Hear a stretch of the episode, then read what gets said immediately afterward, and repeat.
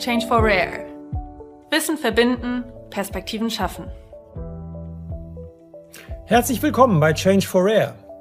Ich bin Professor Christian Dirks, Fachanwalt, Facharzt, Professor für Gesundheitssystemforschung und habe die spannende Aufgabe, Sie durch Perspektiven, Insights und Diskussionen zu seltenen Krankheiten, Orphan Diseases, zu führen. Mit der Initiative Change for Rare will Alexion das Wissen um die Versorgung seltener Krankheiten bündeln und zugänglich machen. Denn noch immer warten Patienten mit einer seltenen Krankheit rund fünf Jahre auf die korrekte Diagnose.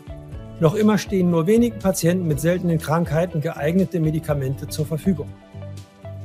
Um Wissen zu verbinden und Perspektiven zu schaffen, führe ich Gespräche mit Experten zum Thema Patient, Selbstbestimmung versus Fremdbestimmung bei der Versorgung von Patienten mit seltenen Krankheiten. Tauchen Sie ein in die Perspektiven aus den Bereichen Politik, Patientenvertretung, Recht, Patientenorganisation, medizinischer Wissenschaft, Patientenpartizipation, Community und Digitalisierung. Der Begriff digitale Transformation bezeichnet erhebliche aktive Veränderungen des Alltagslebens, der Wirtschaft und der Gesellschaft durch die Verwendung digitaler Technologien und Techniken sowie deren Auswirkungen. Das Gesundheitswesen steht mitten in dieser digitalen Transformation. Daraus ergeben sich für alle Akteure besondere Herausforderungen. Wie kann ich mich als Patient über meine Symptome oder die Krankheit informieren und aktiv zur Behandlung beitragen? Wie schaffe ich es als Arzt, die Patienten zur Recherche zu ermutigen und dies gleichzeitig nicht als Angriff auf meine Kompetenz zu werten? Wie können Kommunikation, Transparenz, Partizipation mit Hilfe von medizinischen Gesundheitsdaten online, Patienten-Communities und Telemedizin gewinnbringend für Patienten, Ärzte und weitere Stakeholder im System eingesetzt werden? Zu diesen Fragen spreche ich heute mit Dr. Tobias Gantner, der uns Einsicht geben wird in seine Perspektive zur Vernetzung der Patienten durch soziale Medien. Dr. Med Tobias Gantner studierte Humanmedizin, Philosophie, Gesundheitsökonomie sowie Rechtswissenschaften in Deutschland, der Schweiz, der Volksrepublik China und in den USA. Ja, manchmal fragt man sich, ist das wirklich alles ein Leben? Ja, er war auch Assistenzarzt in der Transplantationschirurgie und unter anderem für Siemens Healthcare, Novartis Pharma, Bayer Healthcare sowie Johnson Johnson in Leitungsfunktionen tätig. Vor allem aber ist er Gründer und Geschäftsführer der Healthcare Futurists GmbH, einem internationalen Netzwerk innovativer Unternehmen, ein Think Tank und nicht nur ein Think Tank, sondern eben auch ein Think und Make Tank. Tobias Gantner versteht sich als Arzt, Unternehmer und Zukunftsmacher. Zu den Entwicklungen seiner Unternehmen gehören der 3D-Druck von Medikamenten, eine internationale Datenspendeplattform für Covid-Daten, die Entwicklung von KI-Systemen zur Impfstoffherstellung, der Einsatz von KI bei der Vorhersage von Ergebnissen der Nutzenbewertung und besonders spannend die Gründung der ersten ohne Arztpraxen zur medizinischen Versorgung auf dem Land. Lieber Herr Gantner, ich möchte mit Ihnen heute über das Thema Patient, Selbstbestimmung versus Fremdbestimmung bei der Versorgung von Patienten mit seltenen Krankheiten sprechen und Ihre Perspektive dazu transportieren. Meine erste Frage an Sie. Interoperabilität ist ein gängiger Begriff, wenn wir uns mit der digitalen Transformation des Gesundheitswesens beschäftigen. Dies bezieht sich jedoch meist auf die technische Interoperabilität oder semantische Interoperabilität und damit den Austausch von Daten. Was ist denn nun unter einer kulturellen Interoperabilität zu verstehen und was hat das mit den Patienten zu tun? Ja, kulturelle Interoperabilität ist wichtig, dass das, was vom Arzt gesendet wird, beim Patienten überhaupt ankommt. Ähm, dabei ist nicht nur das Medium die Message, wie Marsha McLuhan sagt, sondern auch der Inhalt ist die Message. Das heißt, wenn ich mit Menschen kommuniziere und das versuche auf digitalem Weg zu tun, die aber gar nicht digital affin sind oder die gar keine digitalen Rezeptoren haben im besten Sinne, dann wird die Botschaft nicht ankommen. Wenn ich eine Botschaft kommuniziere, die nicht beim Patienten ankommt, dann wird er sich nicht an das halten, was ich mit ihm als Arzt, als Ärztin vereinbart habe. Und es wird zu einem Abbruch der Therapietreue kommen und möglicherweise auch dazu, dass ich gar keine Therapieerfolge habe. Deshalb ist es wichtig, neben der digitalen Interoperabilität, also dass unsere Systeme miteinander funktionieren, auch die kulturelle Interoperabilität zu haben. Das heißt, in der Sprache des Patienten zu kommunizieren. Damit meine ich nicht nur die Sprache ähm, als Sprachniveau, sondern auch die Sprache, die der Patient ähm, für wichtige Dinge benutzt und die er versteht, also in seiner oder ihrer Muttersprache zu sprechen. Das fällt häufig schwer, weil man nicht von jedem Arzt und jeder Ärztin erwarten kann, dass er all die Sprachen kann und zwar auf dem Niveau, die ein Patient braucht, auch auf dem emotionalen Niveau wenn der Patient bei ihm ist. Gleichzeitig kann man aber hier zum Beispiel technologische Innovationen nutzen, um diese Übersetzungsleistungen hinzukriegen. Aber es geht nicht nur um die wörtliche Übersetzung, es geht auch um das Verwenden kulturell immanenter Bilder von Krankheit und Gesundheit, also von Patho und Salutogenese. Ich erinnere mich gerade an ein Buch, das ich neulich gesehen habe, Deutsch Arzt, Arzt Deutsch, äh, kennen Sie ja vielleicht auch.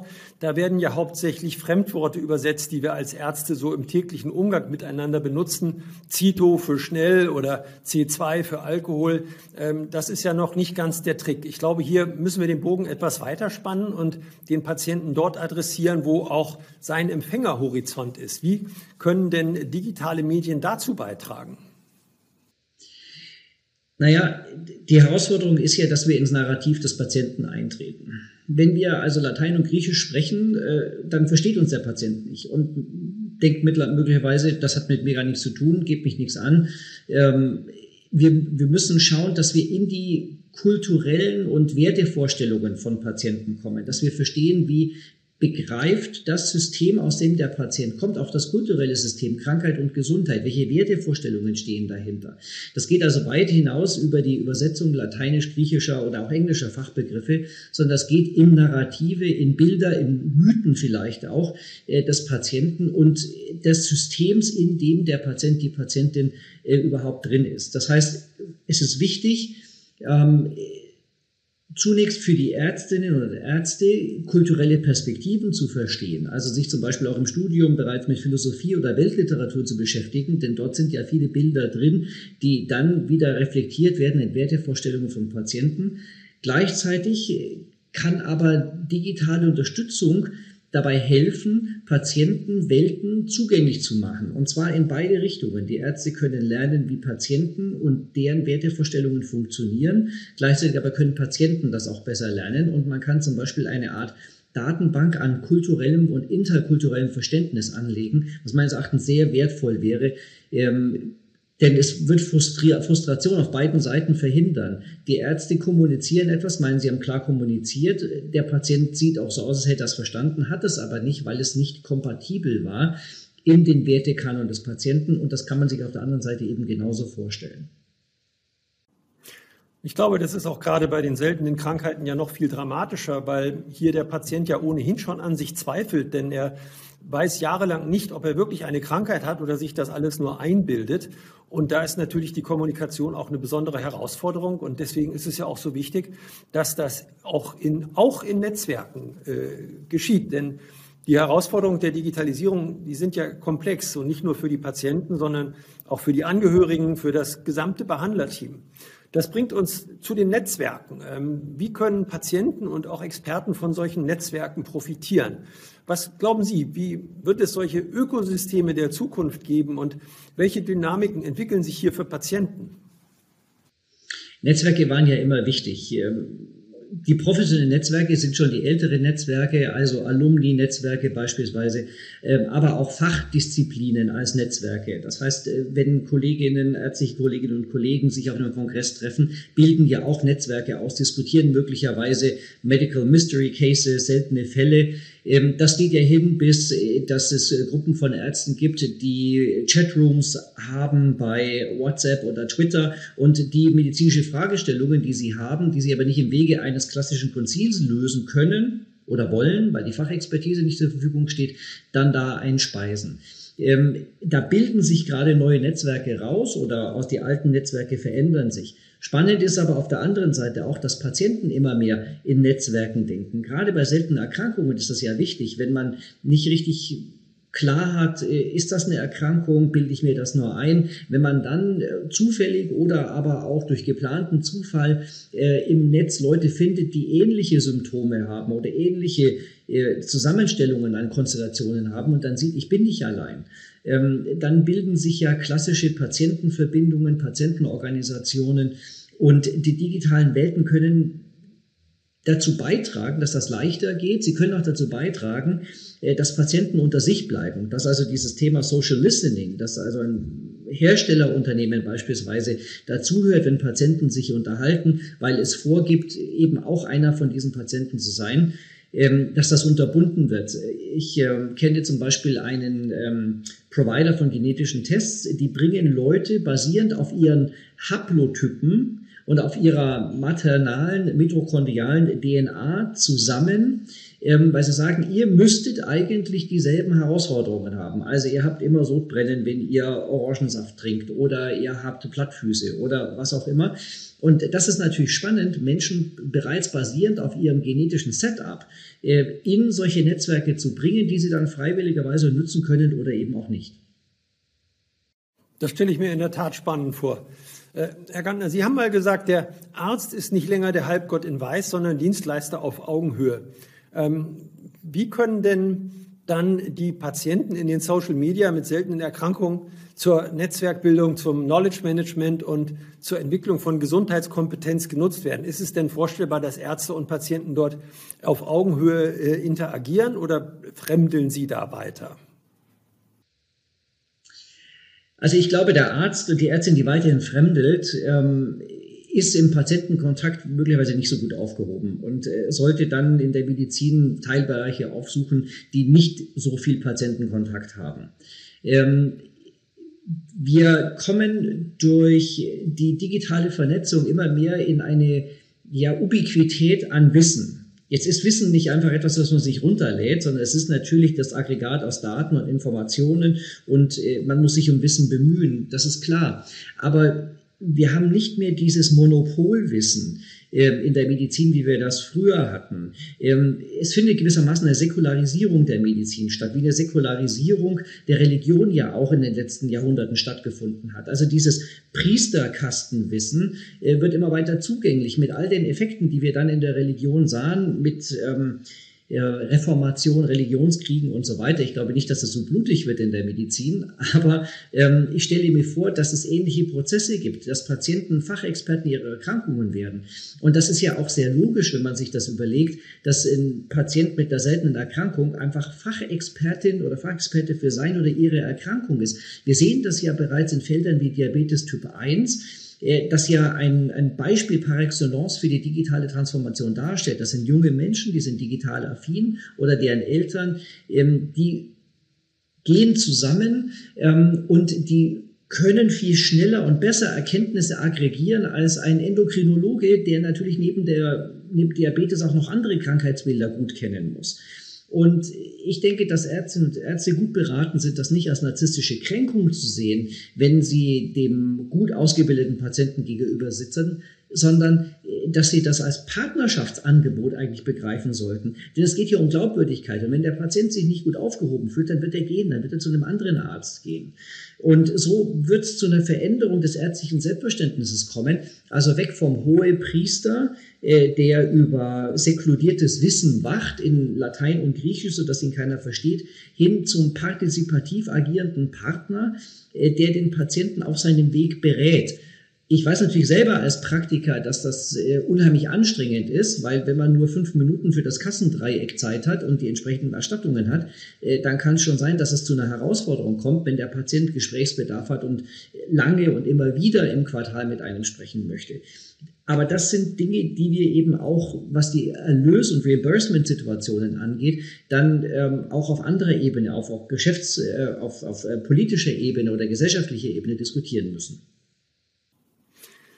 Irgendwie müssen wir das doch unter einen Hut bekommen. Es geht auf der einen Seite um die Wissensvermittlung ähm, und dann in der, im Rahmen der digitalen Transformation brauchen wir dazu auch noch eine gewisse technische Kompetenz, wie Sie ja ganz richtig sagen. Die jüngeren Leute, Beispiel die jungen Typ-1-Diabetiker, die schultern das relativ mühelos. Ähm, der Chroniker, äh, ältere Patient, äh, die Couch Potato, äh, da haben wir natürlich ähm, gewisse Digitalisierungs- Widerstrebungen. Und wir sehen ja auch im größeren Teil der Ärzteschaft, dass die Digitalisierung noch nicht so der Selbstgänger ist, der sich da hineinbaut. Die Patienten mit den seltenen Krankheiten sind hier vielleicht auch in einer besonderen Situation, weil sie ja im Laufe der Jahre gelernt haben, dass sie das für sie wichtige Wissen tatsächlich digital wesentlich besser erhalten können, aber möglicherweise auch in eine ganz falsche Richtung losgeschickt werden. Ähm, sie sind ja auch herumgekommen. Ähm, kennen Sie Beispiele aus anderen Ländern? Ähm, haben einige Länder das bereits geschafft oder kämpft man dort mit ähnlichen Schwierigkeiten? Also ich kenne kein Land der Glückseligen, wo ich sagen würde, da findet Medizin so statt, wie sie beispielhaft stattfinden sollte. Es sind ja immer Mischsysteme. Es sind ja auch immer, äh, gerade in der Art und Weise, wie ich Medizin zur Verfügung stelle, hat man ja Werteentscheidungen, die implizit oder explizit stattfinden, über die man sich möglicherweise gar nicht bewusst ist. Ähm, ich glaube aber, dass ein Weg dahin zu kommen, in diese Partizipation, der ist, dass man erstens in Bildung investiert. Das heißt, man kommt aus diesem mechanistischen Körperbild. Mein Körper ist wie ein Auto und wenn irgendwas nicht funktioniert, dann bringe ich ihn in die Garage äh, und dann kriege ich halt ein neues Herz oder eine neue Lunge oder sowas, dass das nicht funktioniert. Gleichzeitig ist auch der Arzt kein Mechaniker, sondern im besten Sinne ein Begleiter, ein Berater, ein Unterstützer.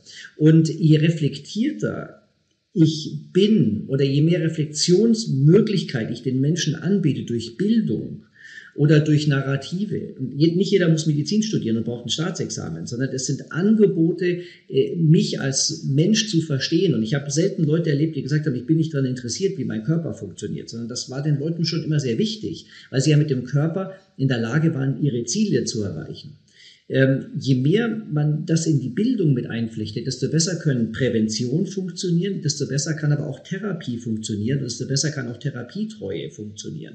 Also der Anreiz sollte nicht sein, à la Moral Hazard, möglichst viel aus dem Gesundheitswesen rauszuholen, weil man ja schon viel einbezahlt hat, sondern der Anreiz sollte eigentlich sein, möglichst wenig aus dem Gesundheitswesen zu holen, weil dann bedeutet es, dass man gesund ist oder dass man nicht lange krank ist. Wenn wir die aktive Seite nochmal rüberschlagen, auch auf die Patientenseite, wie können wir nach Ihrer Einschätzung den Patienten denn aktiv auch einbinden im Rahmen verschiedener Digitalisierungsstrategien, um den Outcome der Versorgung äh, zu verbessern? Ich habe hier auch das Stichwort Chief Listening Officer. Äh, wie könnte sowas umgesetzt werden? Was wäre Ihre Einschätzung? Welche Systeme sind hierfür geeignet? Ich glaube, digitale Transformation findet nicht statt aufgrund von Verordnung von oben. Also, dass ein Minister, ein Präsident, eine Präsidentin, eine Ministerin beschließt, wir machen jetzt digitale Transformation. Auch ein Ärztepräsident wird das nicht hinbekommen. Ähm, sondern das hat immer was mit Nutzen zu tun. Ich glaube, Menschen sind, und das meine ich gar nicht bewertend im Sinne gut oder schlecht, Menschen sind Nutzenoptimierer in der eigenen Sache oder im Rahmen ihrer, ihrer Sippe. Ähm, wenn sie aus einer digitalen Thematik einen direkten Nutzen bekommen, äh, dann wird sich das für Sie anders darstellen und Sie werden dem anders gegenüberstehen. Ähm, wenn Sie sich bei einem Online-Händler was bestellen, dann ist Ihnen eigentlich egal, ob das jetzt von dem einen Paketservice oder von dem anderen Zustellservice geliefert wird. Sie wollen nur, dass es pünktlich da ist zu dem Zeitpunkt, an dem Sie es geplant haben.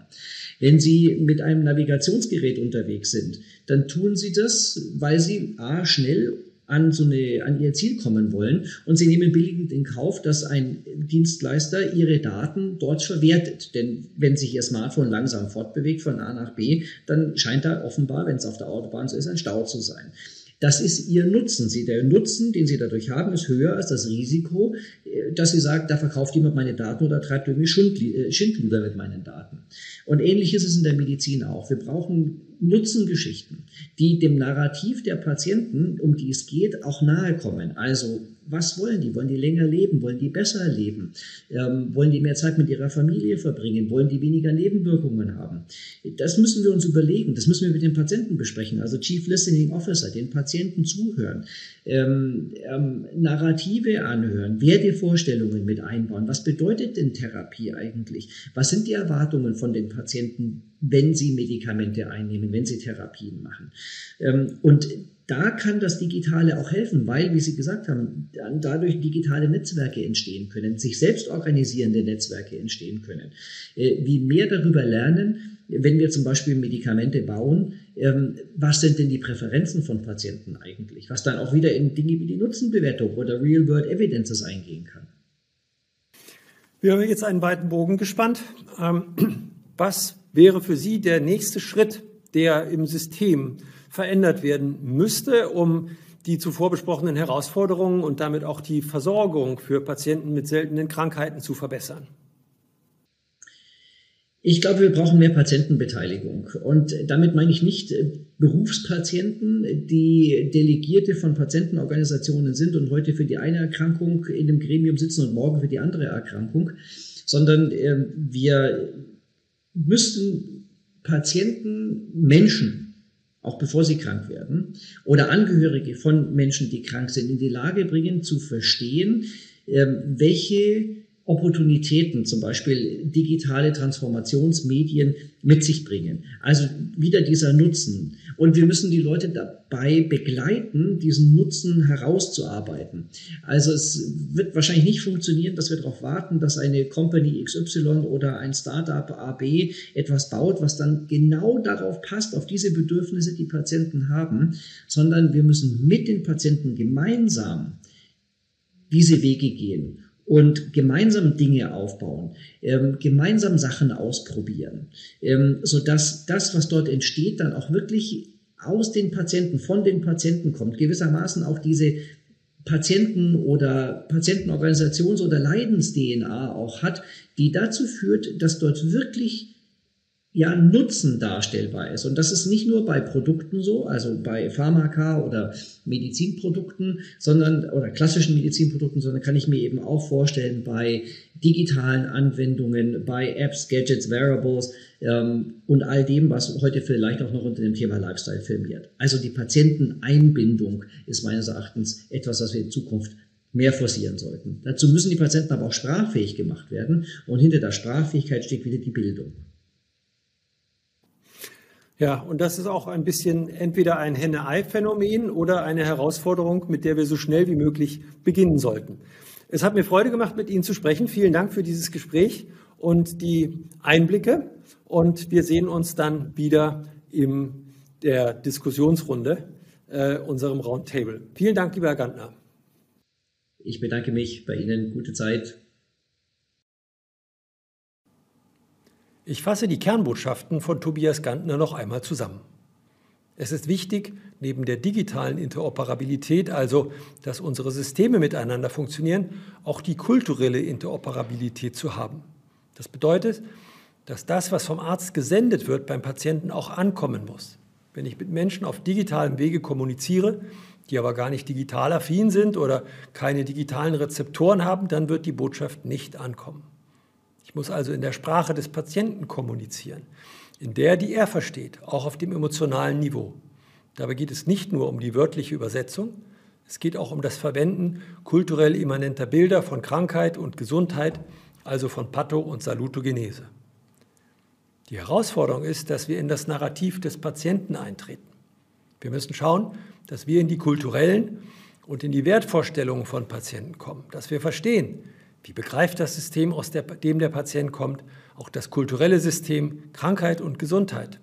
Das geht in Narrative, in Bilder, in Mythen vielleicht auch. Mythen des Patienten und des Systems, in dem er sich befindet. Man kann zum Beispiel eine Art Datenbank an kulturellem und interkulturellem Verständnis anlegen, was meines Erachtens sehr wertvoll wäre, denn es wird Frustrationen auf beiden Seiten verhindern. Wenn ärztliche Kolleginnen und Kollegen sich auf einem Kongress treffen bilden sich Netzwerke aus. Sie diskutieren möglicherweise Medical Mystery Cases, seltene Fälle. Das geht hin bis zu gemeinsamen Chatrooms, WhatsApp- oder Twitter-Gruppen, in die medizinische Fragestellungen eingespeist werden, die auf dem klassischen Wege nicht gelöst werden können. Da bilden sich gerade neue Netzwerke aus oder alte Netzwerke verändern sich. Spannend ist auf der anderen Seite auch, dass Patienten immer mehr in Netzwerken denken. Gerade bei seltenen Erkrankungen ist das wichtig. Wenn man dann im Netz Menschen findet, die ähnliche Symptome haben, sagt man, ich bin nicht allein.